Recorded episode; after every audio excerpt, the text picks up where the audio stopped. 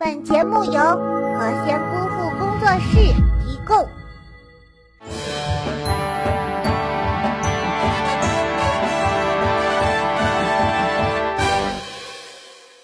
嗨，大家好，我是和仙姑父工作室的演员乔卡卡。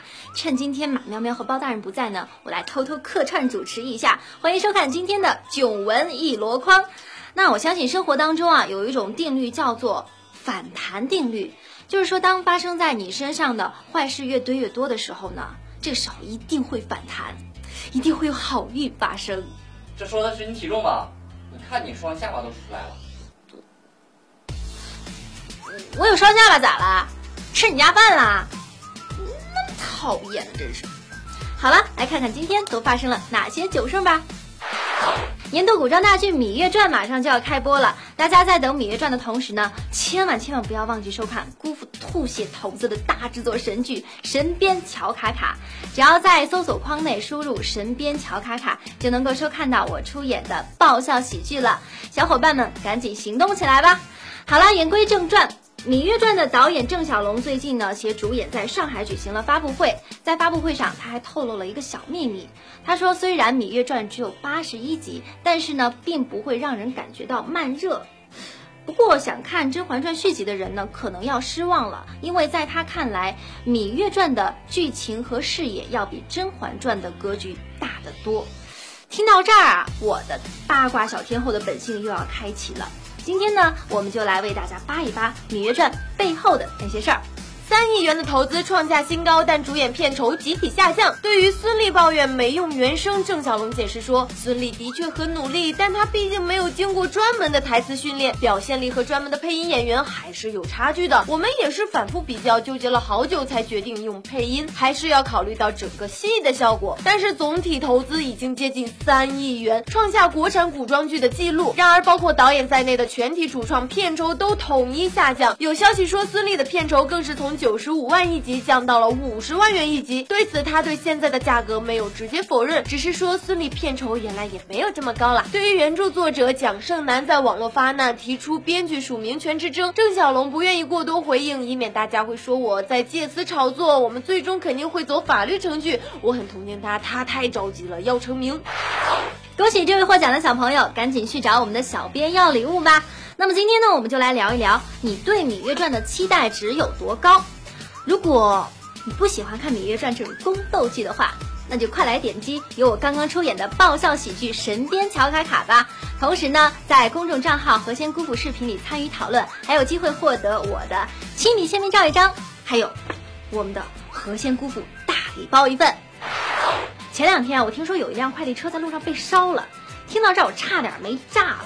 直到我看到我的快递呢还在路上，我这心里的石头总算落了地了。不过有的时候啊，就算你的快递不在路上被烧毁，也有可能被隔壁老王拆了。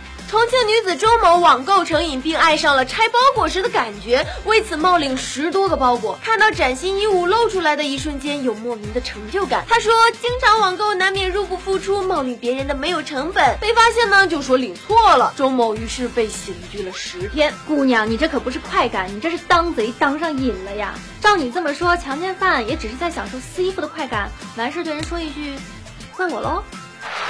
对于大部分的女人来说，世界上有三样东西最不能被辜负：爱情、食物，还有快递。十八号中午，焦作和平街一家属院四楼窗外，一名女子坐在厨房窗户外，情绪激动要跳楼。消防官兵赶到后，赶紧实施救援，僵持了一个多小时，终于救下了女子。邻居称，女子和丈夫吵架才导致她情绪失常，而吵架的原因竟然是丈夫午饭想吃米，妻子执意吃面条。你们知不知道这个世界上还有一种很美味的东西叫做米线呀？实在不行，你们可以各退一步去吃土呀。反正自从双十一过后啊。